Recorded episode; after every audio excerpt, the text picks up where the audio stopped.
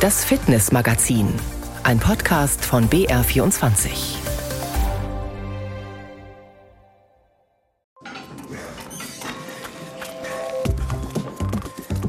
Pause, Regeneration, das spielt im Sport eine große Rolle. Welche? Darüber sprechen wir heute im Fitnessmagazin. Denn eins ist klar.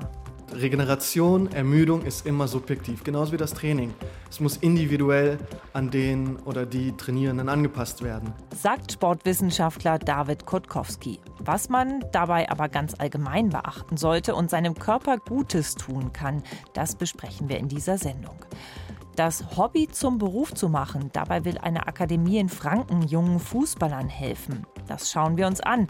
Und als Einstimmung auf die Wintersaison geht es in eine Ausstellung nach Ingolstadt, in der eine Goldmedaille neben Gipsverbänden hängt. Am Mikrofon ist Christine Kellermann. Aber erst einmal ist es Zeit, Danke zu sagen. Danke den ganzen Ehrenamtlichen in den 11.500 Sportvereinen in Bayern. Beim Fußballverband hat das Danke-Sagen eine lange Tradition. Bereits zum 28. Mal hat der Bayerische Fußballverband jetzt ehrenamtliche Vereinsmitarbeiter nach München eingeladen und ausgezeichnet. Mit dabei ist dann immer ein prominenter Gast. In diesem Jahr war das DFB-Sportdirektor Rudi Völler. Und der hat bei der Gelegenheit verraten, dass sich in seiner Kindheit seine ganze Familie im Verein engagiert hat. Ich bin ja auch so ein bisschen ein Kind des Ehrenamtes. Ich bin in meiner Kindheit praktisch auf dem Fußballplatz aufgewachsen. Mein Vater war Jugendleiter bei einem kleinen Club in Hanau. Äh, meine Mutter hat die Trikots gewaschen, mein Bruder hat geholfen. Also meine ganze Kindheit eigentlich auf dem Fußballplatz verbracht, weil meine Eltern auch immer fürs Ehrenamt da waren. In der heutigen Zeit sei es aber immer schwerer, Menschen zu begeistern, sich einzubringen, hat Rudi Völler auch noch gesagt. Wie viele tolle Ideen und Leistungen das Ehrenamt überhaupt erst ermöglicht, das war beim Sportpreis des Bezirks Mittelfranken zu erkennen. Da sind auch herausragende Sportprojekte ausgezeichnet worden. Eins davon ist Wheel Soccer, das der Rollitreff Franken anbietet. Seit sechs Jahren gibt es den Verein in Nürnberg, aber neben dem Sport geht es für die erste Vorsitzende Ingrid Wolf um noch viel mehr. Wir machen irgendwie ein Rennen um die Wörderwiese oder wir machen auch mal einen Ausflug zum Rombachsee. Wir haben einen Stammtisch, der einfach zum Austausch dient und es ist was, was uns außerhalb von Spiel, Sport und Mobilitätstraining auch unheimlich wichtig ist. Schöne Ideen und wichtige Arbeit. Vielen Dank dafür allen, die sich engagieren. Rudi Völler, der kümmert sich inzwischen schon wieder um die Nationalmannschaft. Aber auch da kommt ja nicht jeder Profi aus einem der Nachwuchsleistungszentren. Den Traum vom Fußballprofi, den träumen weltweit die ganz kleinen Messi-Trikot genauso wie die 18, 19, 20-Jährigen.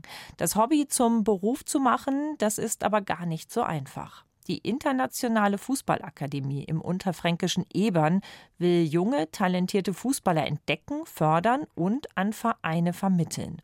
Die Pläne der Macher sind von der Corona-Pandemie zunächst etwas ausgebremst worden, aber jetzt sind erste Erfolge erkennbar. Wolfram Hanke. Okay, äh, Thomas. Training in der Fußballakademie. Unter den strengen Blicken der Trainer üben die Spieler ihr Zweikampfverhalten. Mit dabei ist auch der 22-jährige Hans Anapak. Der Offensivspieler ist in Bonn aufgewachsen und bei Bayer Leverkusen ausgebildet worden, bis es nicht mehr weiterging. Man kann auf jeden Fall hier die Möglichkeiten nutzen, sei es der Kraftraum oder einfach hier auf dem Platz mit dem Trainer. Vor allem Spieler wie wir, die dann ohne Verein sind, die haben dann einen Trainingsrückstand. Und diesen Trainingsrückstand kann man ja nur durch Trainingseinheiten auf hohem Niveau dann wieder aufarbeiten junge vereinslose Talente entdecken und fit machen für eine Karriere in der dritten oder vierten Liga. Das ist der Plan der Fußballakademie. Bei Hans Anna Park hat es geklappt. Er spielt seit dieser Saison zusammen mit seinem Akademiekollegen, dem französischen Defensivspieler Thomas Arnaud, beim Regionalligisten FC 05 Schweinfurt. Ich war jetzt im Sommer vereinslos. Dann kam mir die Möglichkeit, hier über E-Bahn, über die IFA, dann bei den Schnüdeln in Schweinfurt ein Probetraining zu machen. So bin ich dann zu Schweinfurt gekommen. Das war der richtige Schritt bis jetzt für mich. Die Spieler sind in der Regel zwischen 18 und 21 Jahre alt und kommen für drei Monate nach Ebern. Dort werden sie auf das nötige Fitnesslevel gebracht und individuell gefördert. Dann können Sie von den Kontakten der Fußballakademie profitieren und bei verschiedenen Vereinen vorspielen, erklärt Leiter Thomas Kastler.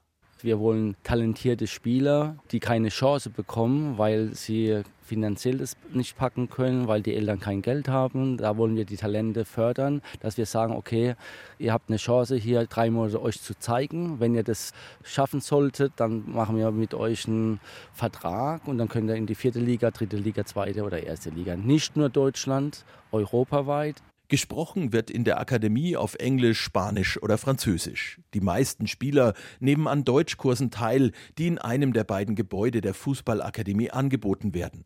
Zum Beispiel der 24-jährige Salomon Herrera, der aus Mexiko nach Ebern gekommen ist. In Mexiko, hat man nicht so viele Möglichkeiten, eine Fußballkarriere zu starten.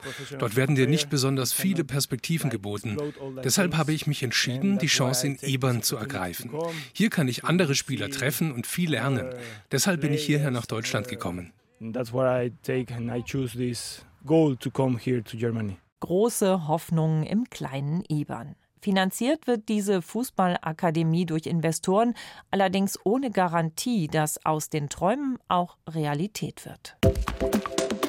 Nasses Wetter, kalte Temperaturen, kaum Wettkämpfe, das ist jetzt die Zeit für Läufer, Triathleten oder Bergmenschen, um zu regenerieren und vielleicht schon ein wenig die Zukunft zu planen und dabei die Wehwehchen auszukurieren. Man sollte nach solch kraftraubenden Wettkämpfen aber ganz sicher nicht bis zum Winter warten, um seinem Körper die Möglichkeit zu geben, sich richtig zu erholen. Wie man das richtig gut macht und auf was man achten sollte, das will ich mit David Kutkowski besprechen. Er ist Sportwissenschaftler, Reha-Trainer und Personal Coach bei OS Physio in München. Hallo David. Hallo, ich freue mich hier zu sein. Es ist schon immer ein bisschen komisch, finde ich, im Sport über Pausen zu sprechen.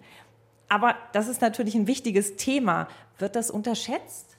Ähm, absolut, ja. Also es ist so, dass es um die Balance geht. Es gibt äh, harte Einheiten, jeder kennt es, wonach man sich jetzt nicht so wahnsinnig gut fühlt. Ähm, es gibt regenerative Einheiten, aber es gibt auch Pauseneinheiten. Das ist ein ganz wichtiges Thema.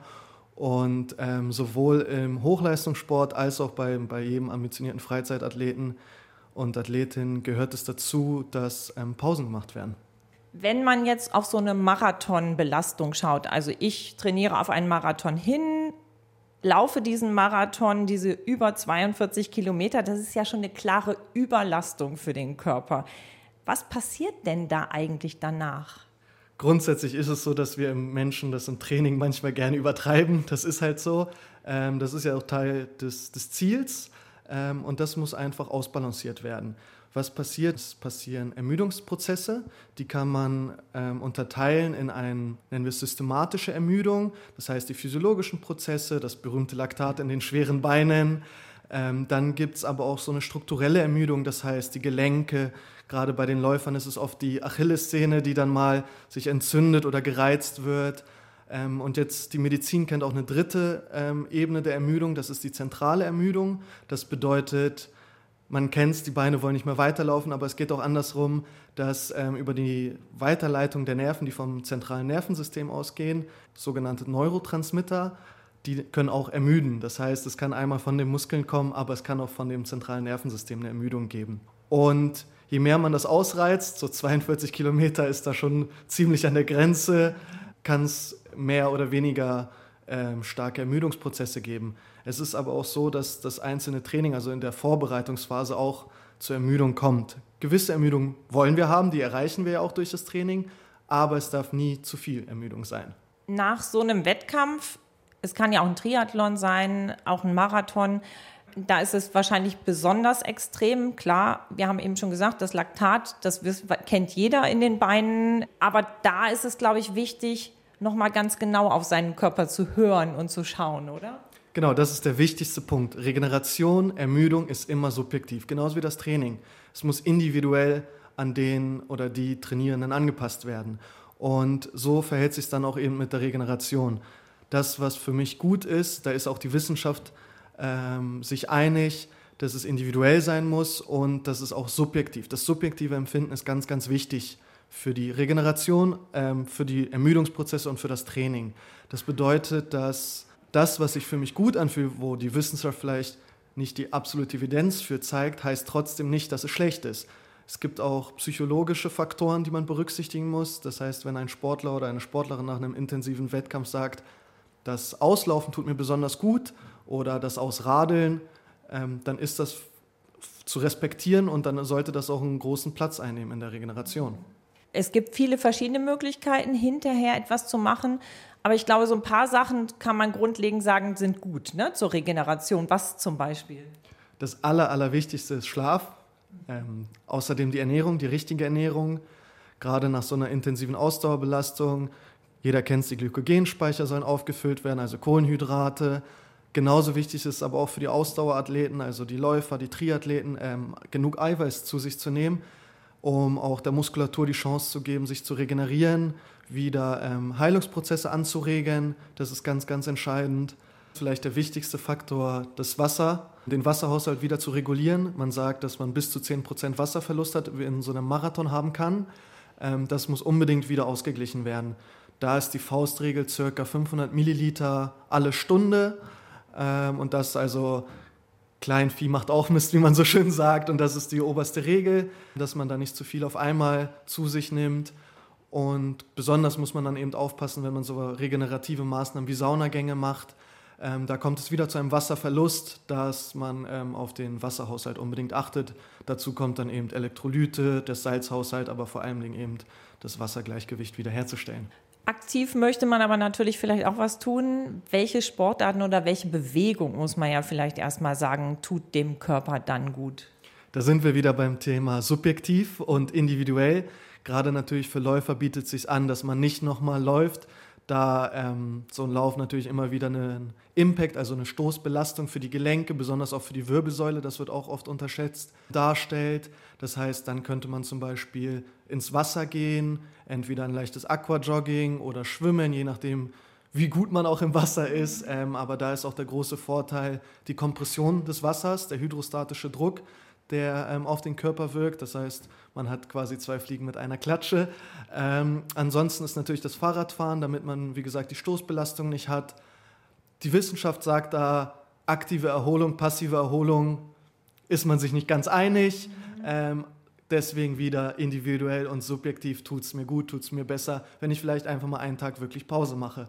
Ähm, aber ansonsten bietet sich immer was anderes an. Wie gesagt, Wasser ist eine super Sache für Läufer, aber auch das Fahrradfahren, einfach um nicht noch mehr Stoßbelastung auf den Körper zu haben. So eine Regenerationsphase, Pause, wie lange sollte die denn sein nach so einem Marathon, Triathlon? Genau, also es ist so, dass man ähm, direkt danach, wie gesagt, sich so an grundsätzliche Sachen halten sollte, wie Wasser auffüllen, genug Ernährung, genug Schlaf und langsam wieder einsteigen in die Belastung. Auch das ist ganz wichtig, dass es eben nicht ähm, auf einmal passiert, sondern schrittweise reinkommen und dann kann man sagen, so drei bis vier Wochen nach so einem sehr intensiven Wettkampf kann man wieder mit intensiveren Einheiten beginnen. Wir sprechen gleich weiter, wollen aber dazwischen mal eine Profisportlerin fragen, wie sie es hält mit der Regeneration. Triathletin Anne Haug. Mitte Oktober ist sie Vize-Weltmeisterin auf der Ironman-Distanz geworden. Wie schnell sie sich von solch einer Strapaze erholt, kann sie gar nicht genau einschätzen. Das hängt immer ein bisschen ab, wie tief man schürfen musste beim Ironman. Also bei manchen, ähm, oh, da braucht man wirklich eine Woche, bis man wieder sich einigermaßen schmerzfrei bewegen kann. Grundsätzlich habe ich das Glück, meistens den Füße dabei zu haben, der walkt dann die Beine erstmal gleich durch. Oder ich habe so Tools wie Reboots, Recovery Boots, wo man einfach vor allem nach langen Flügen, meistens fliegt man ja direkt danach wieder nach Hause, dann doch sehr geschwollene Beine hat. Das ist das Problem, dass man dann sehr Wassereinlagerungen hat von den Entzündungen vom Wettkampf und den Flügen. Ja, da mache ich meistens irgendwas, was die Lymphe anregt. Interessant ist auch, was die Bayreutterin so gar nicht nutzt, um sich zu erholen. Ich mag dieses Gefühl in dieser heißen Sauna einfach nicht. Da zieht es mich einfach nicht rein. Aber es mag durchaus ein super ähm, Regenerationstool für welche sein, die das wirklich genießen können und das gerne mögen. Aber ich persönlich mag das irgendwie die Hitze da nicht. Wichtiger sind für sie die Einheiten Physiotherapie oder auch Osteopathie. Denn so ganz spurlos geht der Sport auch an ihrem Körper nicht vorbei. Ich versuche nicht zu sehr zu rosten. Das ist das einzige Mal, wo ich wirklich mein Alter spüre, dass, dass ich eben nicht mehr so ganz lang Pause machen kann oder will, sondern da schon mal schon schön in Bewegung bleiben will und muss immer in Bewegung bleiben. Das bespreche ich gleich nochmal mit Sportwissenschaftler und Trainer David Kotkowski vom OS Physio in München. David, welche Rolle spielt denn das Alter bei der Erholung? Je älter man wird, desto länger braucht der Körper doch, oder? Das ist leider wahr. Es ist so, dass wir angefangen bei den Kindern, da ist es ganz interessant, die brauchen gar keine spezifische Regeneration. Die kommen gar nicht in diese extremen Ermüdungsprozesse. Je älter man wird, bei Jugendlichen bis ähm, mittleren Erwachsenenaltern, ist es so, dass es ein bisschen schneller alles geht und dann ab 50 ist es so, dass die Regenerationsprozesse langsamer werden. Ähm, da gibt es noch nicht ganz klare Studien, weil da gibt es immer so Studiendesigne, die sich dann ändern. Aber es ist anzunehmen, dass es immer langsamer wird mit der Regeneration. Das hat verschiedene Gründe. Ähm, die Stiffness, also die Elastizität der Bänder, der Strukturen, dann die Muskelmasse nimmt ab, die Fettspeicher werden größer. Das sind alles so Faktoren, die im Alter dann natürlich dazu führen, dass die Regeneration ein bisschen länger dauert. Aber auch da ist Vernunft gefragt wahrscheinlich. Das ist das Allerwichtigste, genau. Da sind wir wieder bei dem Balancieren und vor allen Dingen ehrlich zu sich sein und auf seinen Körper zu hören. Eingeleitet mit der Frage, wie geht es mir denn heute nach dem Aufstehen? Wir haben jetzt über Marathon als Beispiel gesprochen oder Triathlon auch mit angesprochen, aber ich denke mal, es gibt auch viele andere Sportarten, für die das gilt hier. Zum Beispiel so eine intensive Bergtour stelle ich mir ähnlich vor. Ähm, kann man sagen, ab was für einer Belastung man so eine längere Pause braucht oder so eine Regenerationsphase braucht? Grundsätzlich nach jeder intensiveren Trainingseinheit muss auch eine regenerative Zeit da sein. Das hängt natürlich dann ein bisschen vom Fitnesszustand ab Mache ich das jetzt zum ersten Mal? Mache ich das regelmäßig? Dadurch ähm, balanciert sich die Belastung natürlich auch. Da spricht man immer von Belastung und Beanspruchung. Das heißt, ähm, der 10-Kilometer-Lauf für jemanden, der noch nie gelaufen ist, ist extrem hoch. Für jemanden, der das wöchentlich macht, ist die Belastung nicht ganz so intensiv. Und dementsprechend muss man dann schauen, wie ist der Fitnesszustand desjenigen? Ist es ähm, eine regelmäßige Ausübung, die man so hat? Oder ist es wirklich jetzt ein Wettkampf, auf den man hingearbeitet hat? Danach gibt es auch einfach psychologische Faktoren. Man hat viel Zeit dafür investiert, man hat sich da reingekämpft. Danach muss man auch einfach mal abschalten können. Und so ist das ein bisschen im Hochleistungssport. Ist es natürlich, gibt der Wettkampfkalender es vor, wie man regenerieren kann, wie man äh, zur Topform sein muss, fit sein muss. Und ähm, dementsprechend ist das immer so ein bisschen auch da wieder individuell anzupassen. Wie setze ich das um in, meiner, in meinem Trainingsalltag? Ähm, auch das ist eine spannende Frage. Da gibt es natürlich im Hochleistungssport wieder sehr teure und intensive Methoden, aber es ist ganz einfach mit der Frage, wie geht es mir, be beantwortet. Dann kann man sich Gedanken machen über den Schlaf, äh, Im Alltag ist es natürlich mit Job und vielleicht der Familie manchmal schwierig genug Schlaf zu bekommen, aber das ähm, liefert dann einfach Gründe dafür, dass heute vielleicht nicht ein ganz intensives Training ist. Bin ich ausgeruht oder habe ich vielleicht einen leichten Infekt, dann sollte man das auch anpassen, das Training. Ansonsten kann man ganz einfach den Ruhepuls messen im Bett, entweder mit den zwei Fingern an der, an der Halsschlagader oder mit, äh, mit der Uhr zum Beispiel, die es ja mittlerweile gut gibt ähm, und gucken, gibt es da Ausschwankungen, oh, vielleicht ist heute mal ein Tag, wo ich ein bisschen ruhiger angehen sollte. Und das sind ganz einfache Tipps, wie man selber so ein bisschen die Ermüdung tracken kann. Vielen Dank, David Kotkowski. Und nach den praktischen Tipps für die engagierten Ausdauersportler gibt es jetzt noch etwas für jeden. Einen ganz einfachen Tipp für den Alltag von Anne Haug. Ja, das ist natürlich das ganz klassische Treppe nutzen anstatt Aufzug dann vielleicht mal eine Station früher vom Bus aussteigen oder lieber das Fahrrad nehmen, wenn schönes Wetter ist, als das Auto. Ich glaube, das hilft schon wirklich viel. Viele kleine Sachen machen auch schon eine große Wirkung. Kleine Sachen, große Wirkung. So ist das ja eigentlich auch mit der Vorbereitung auf die Skisaison. Ein bisschen Skigymnastik hilft manchmal Wunder und das schon seit bald 60 Jahren.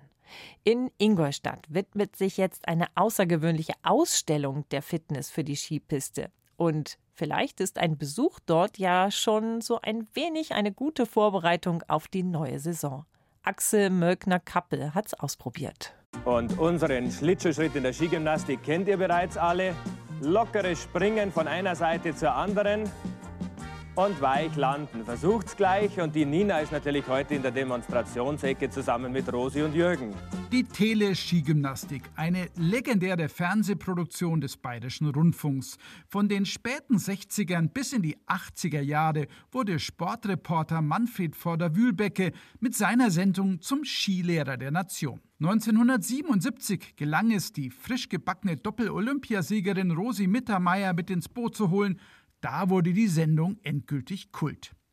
Sie steht im Zentrum der neuen Ausstellung Hals- und Beinbruch fit für die Piste mit Skigymnastik im Deutschen Medizinhistorischen Museum in Ingolstadt. Unterhaltsam führt sie durch die Geschichte des Skifahrens hierzulande. Ab 1890 entwickelt sich das Skifahren zum Sport.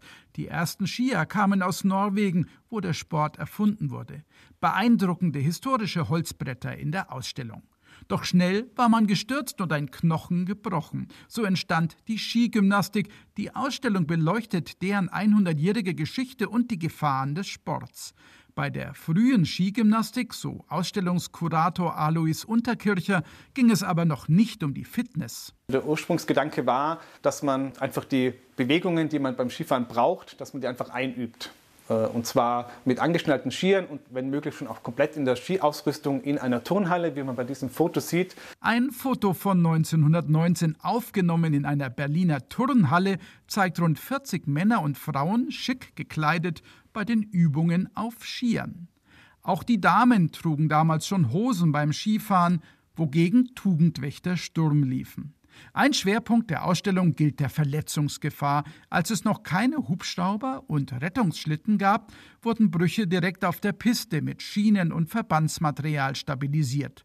Und dann musste der Verletzte irgendwie ins Tal. Ab den 50er und 60er Jahren wurde Skifahren zum Massenphänomen und die Tele-Skigymnastik ein großer Erfolg, auch dank Rosi Mittermeier. Ich finde, es ist immer schön, wenn man vielleicht jemanden dazu animieren kann, dass er das auch macht und eben auch ein bisschen fit bleibt das ganze Jahr. Auch ihre Geschichte wird im Deutschen Medizinhistorischen Museum erzählt, unter anderem mit einer ihrer Goldmedaillen und der Olympischen Fackel aus Innsbruck von 1976. Die Ausstellung Sie macht Lust aufs Skifahren und mahnt mit einer Fotoserie von 40 benutzten Gipsverbänden zugleich zur Vorsicht.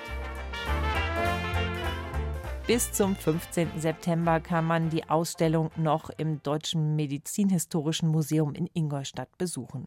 Ausstellung oder Aufstellung, egal was Sie lieber machen. Viel Spaß dabei.